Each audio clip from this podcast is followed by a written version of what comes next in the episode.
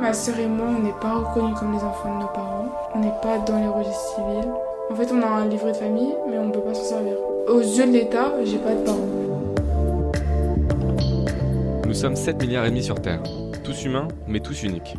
Avec cette série de podcasts Ma vie avec les autres, Ça m'intéresse vous emmène à la rencontre de personnes qui ont fait de la différence un enjeu quotidien.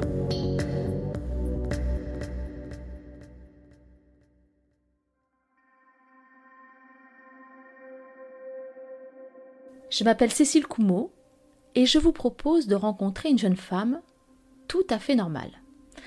Valentina a 19 ans, elle a passé son bac l'année dernière, elle poursuit ses études en Angleterre.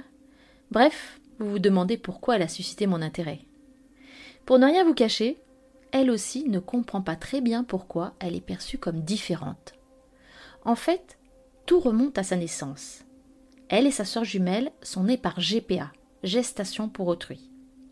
Ses parents ont eu recours au service d'une mère porteuse américaine, mais aussi, et ça, ça n'est pas toujours le cas pour la GPA, à une donneuse d'ovocytes. 19 ans plus tard, la GPA reste interdite en France. Résultat, Valentina et sa sœur ne sont toujours pas reconnues comme les enfants de leurs parents. Pourtant, Valentina n'a aucun doute sur son identité, sa filiation. Comme elle l'explique dans un livre qu'elle vient de publier et dans ce podcast, elle est unique, mais pas parce qu'elle est née par GPA.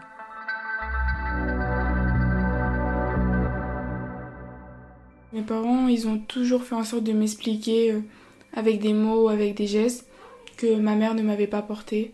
Mais euh, j'ai jamais rien découvert et a jamais eu un moment où on m'a dit bon bah t'es pas née comme les autres. Au début on m'a dit que ma mère euh, elle avait pas de graines et que ma gestatrice, Marie, c'était une fée qui nous avait aidé à naître. Et puis après, j'ai compris que c'était une fécondation in vitro. Euh. Par contre, depuis le début, je savais que j'avais pas été dans le ventre. On me disait, oui, tu n'as pas été dans le ventre de ta mère. Au début, mes parents, ils me parlaient pas de fécondation in vitro parce que bah, c'est une technique euh, scientifique. Du coup, euh, à mon jeune âge, je pouvais pas savoir ce que c'était. Mais des fois, ils en parlaient entre eux. Du coup, bah, moi, j'ai cru que c'était une autre planète, un truc d'extraterrestre. Et après, on a compris qu'en fait, c'était juste une technique de procréation. En fait, c'est comme si mes parents ils avaient devancé mes questions. C'est mes parents direct ils m'ont dit bah euh, maman t'a pas porté et il y a une fée qui nous a aidés. Du coup, euh, je me posais pas trop de questions parce que avant même que j'en pose, mes parents ils, étaient tout le temps là à m'expliquer. A jamais eu un moment dans ma vie où je me suis dit mais en fait euh, ça je comprends pas. en fait, c'est pas vraiment un sujet où il y a beaucoup de choses à dire. C'est juste l'histoire d'une naissance.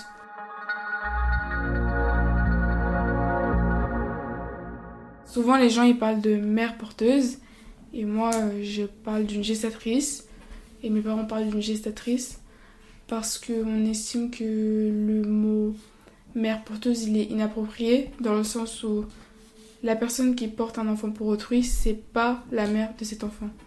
Elle vient juste porter l'enfant donc on voit pas pourquoi on devrait l'appeler mère. Je pense que ça renforce l'amalgame parce que du coup si on connaît pas le sujet et qu'on vient parler d'une mère porteuse euh, d'emblée, la personne va se dire bon bah ok, il y a deux mères. Mais du coup, c'est faux. Il n'y a qu'une mère. Ma gestatrice, elle s'appelle Marie. Mes parents, du coup, pendant sa grossesse, ils étaient bah, tout le temps en contact avec elle, c'est un peu logique. Et bah, ça s'est jamais perdu. Après, le problème, c'est qu'elle habite aux États-Unis, du coup, c'est un petit peu compliqué de la voir. Mais euh, je sais que quand elle vient à Paris, on, va toujours la voir. Et si on va aux États-Unis, je sais qu'on va toujours la voir. C'est obligé. Et s'il y a un anniversaire de toute notre famille ou de toute sa famille, ben, on va forcément se le souhaiter. Par exemple, là, l'année dernière, en, octobre, sa fille, Sarah, elle se mariait. Bah, toute ma famille est venue à son mariage. En fait, c'est comme une super amie à ma mère. Ma soeur et moi, c'est vraiment, on s'entendait beaucoup avec euh, ses enfants. On est parti une fois Halloween avec eux, on a toqué à toutes les portes du monde pour prendre des bonbons. En fait, il n'y a pas de lien familial, mais je dirais c'est un lien amical très fort. Parce que du coup, ma mère, elle est très reconnaissante envers Marie, puisque c'est la personne qui l'a aidé à fonder sa famille. Et bah, ma soeur et moi aussi, on est reconnaissante parce que c'est la personne qui nous a permis d'exister. Nos deux familles, on fera toujours le maximum pour euh, pas se perdre de vue. En fait, dans la plupart des gestations pour autrui, les enfants, ils ont les mêmes gènes que leurs parents. Mais moi, ma mère, bah, je pense qu'elle était trop vieille. Et du coup, elle a eu aussi besoin d'une donneuse d'ovocytes. Sauf que la différence, c'est que la personne qui a donné ses ovocytes, c'était une super amie à ma mère. Elle était déjà importante dans sa vie. Et du coup, maintenant, bah, c'est comme si elle était encore plus. Je sais que ma tête, euh, bah, je la tiens d'elle, du coup, c'est quand même important que je sache qui c'est. Après, ça veut pas dire que je la considère comme ma famille. Je la considère aussi comme l'amie de ma mère. Pour moi, c'était important de savoir bah, d'où je viens, parce que c'était important pour moi de connaître la vérité. Je voulais pas qu'il y ait de mystère. euh, Parce que sinon, si je savais pas d'où venaient mes gènes, etc., euh, je serais là, euh, mais d'où je viens, euh, qui je suis, euh, quelle est donc la vérité? Là, euh, je me pose aucune question parce que je sais très bien tout ce qui s'est passé quand je suis née et avant que je sois née. Tout est clair dans ma tête. Je pense justement que c'est à partir du moment où- il y a des secrets, où il y a des mystères, que là, l'enfant euh, peut se questionner. Je me suis toujours demandé pourquoi ma mère, euh, elle n'avait pas pris euh, de gènes italiens. Parce que moi, je voulais ressembler à ma mère.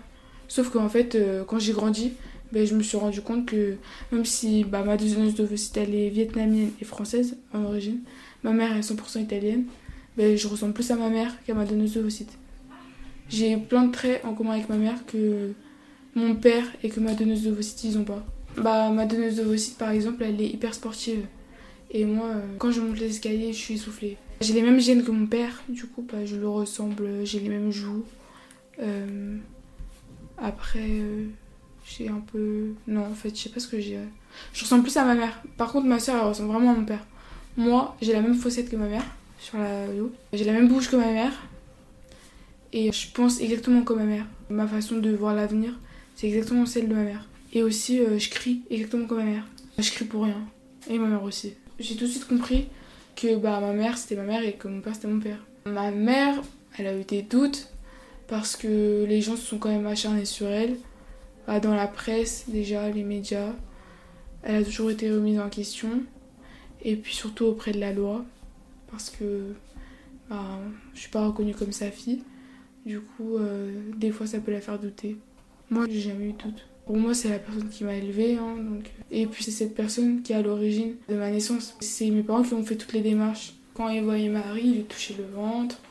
Ma mère, elle m'a coupé le cordon. C'est la première qui m'a pris dans ses bras. Enfin, bah, c'est ma mère en fait. Des fois, je disais euh, Ah, ma copine, euh, sa maman, elle lui a offert ça. Comme ma mère, bah, avec toute cette histoire, euh, des fois, elle se sentait pas bien, elle avait besoin de compenser.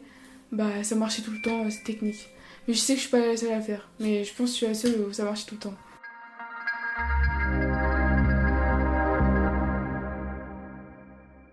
À l'heure d'aujourd'hui, ma sœur et moi, on n'est pas reconnus comme les enfants de nos parents. On n'est pas dans les registres civils. En fait, on a un livret de famille, mais on peut pas s'en servir. Aux yeux de l'État, j'ai pas de parents. Tout ça, bah, j'en ressens plus de l'incompréhension. Parce qu'en fait, c'est quelque chose de simple. Euh, nous affilier, je pense pas que ça coûte énormément d'argent, je pense pas que ça, prenne énormément de temps. Pourtant, euh, c'est symbolique en fait. Mes parents, ils ont été pourchassés par la justice pendant bah, 18 ans. Je pense qu'aujourd'hui, ils méritent d'être reconnus comme des parents. Moi, en soi, euh, je sais très bien que ce sont mes parents. C'est pas parce que je suis pas affiliée que ça me met un doute ou quoi. Ça me pose pas de problème. Par contre, je crois que bah, si mes parents ils meurent, euh, ça va être compliqué pour hériter. Ça, c'est un problème. Mais euh, je pense pas qu'ils vont mourir maintenant. Du coup, bah, euh, je vais toucher du bois parce que c'est bizarre. Toutes les années où mes parents ont été poursuivis par la justice ou ils ont dû être euh, médiatisés, ça m'a pas trop apporté grand chose. J'aurais préféré qu'on passe plus de temps à se concentrer sur nous. Ça m'a pas trop enrichi. Parce qu'en en fait, on se bat pour quelque chose d'absurde. On, se bat pour une affiliation. Ça devrait couler de source normalement. Moi, j'espère de tout mon cœur que mes parents vont terminer avec ça parce que je veux pas du tout reprendre le flambeau. J'ai pas du tout envie d'être pourchassée par la justice et de devoir faire des appels et des appels et des appels. Alors là, j'ai vraiment pas envie de me prendre la tête avec ça. J'espère que je vais être très vite affiliée parce que ça a l'air d'être un cauchemar.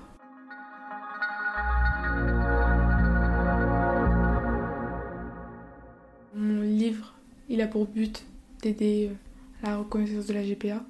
Après, euh, c'était pas non plus comme si je partais dans une cour de justice, quoi. Je voulais apporter mon témoignage pour rétablir la vérité sur la GPA. Parce que à chaque fois qu'on vient me parler de la GPA, on me dit au moins un truc faux. Que j'ai deux mères. Non, que moi j'ai trois mères, comme j'ai une zoocyte. En gros, j'ai pas le même lien comme ma mère m'a pas porté.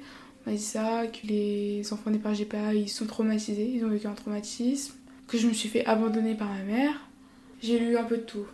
Le fait que je sois née par GPA, ça n'a pas d'impact sur mon identité ou sur ma personnalité. Enfin, c'est pas ça qui me définit en tout cas. Je me sens euh, normale. C'est totalement. Bah, en fait, c'est ce qui résume mon livre. J'ai dû prouver que j'étais normale. Quand on devait partir chez le psy, j'avais 6 ans, un truc comme ça. Il nous faisait faire des dessins pour comprendre si on était normal. Après, il devait simuler que nos parents partent pour voir notre réaction. À l'époque, euh, avec ma soeur, on a rigolé. En fait, on a trouvé ça drôle parce qu'on savait qu'on était normal. Le fait que je n'ai pas GPA en lui-même, ça m'a provoqué strictement aucune tristesse. À la limite, j'étais contente d'avoir un passeport américain, mais sinon, euh, ce qui a pu m'attrister, c'est le fait que la France ne reconnaît pas la GPA.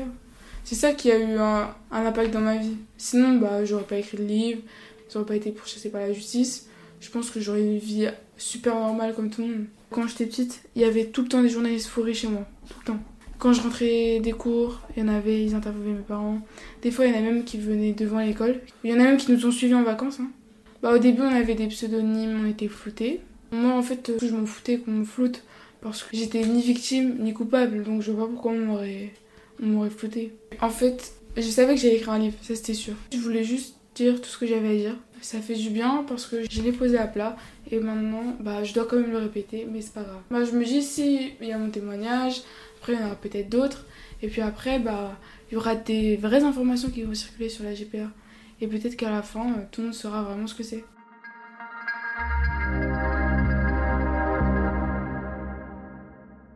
Merci de nous avoir écoutés.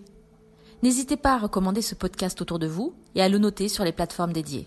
Rendez-vous la semaine prochaine pour un nouvel épisode de Ma vie avec les autres.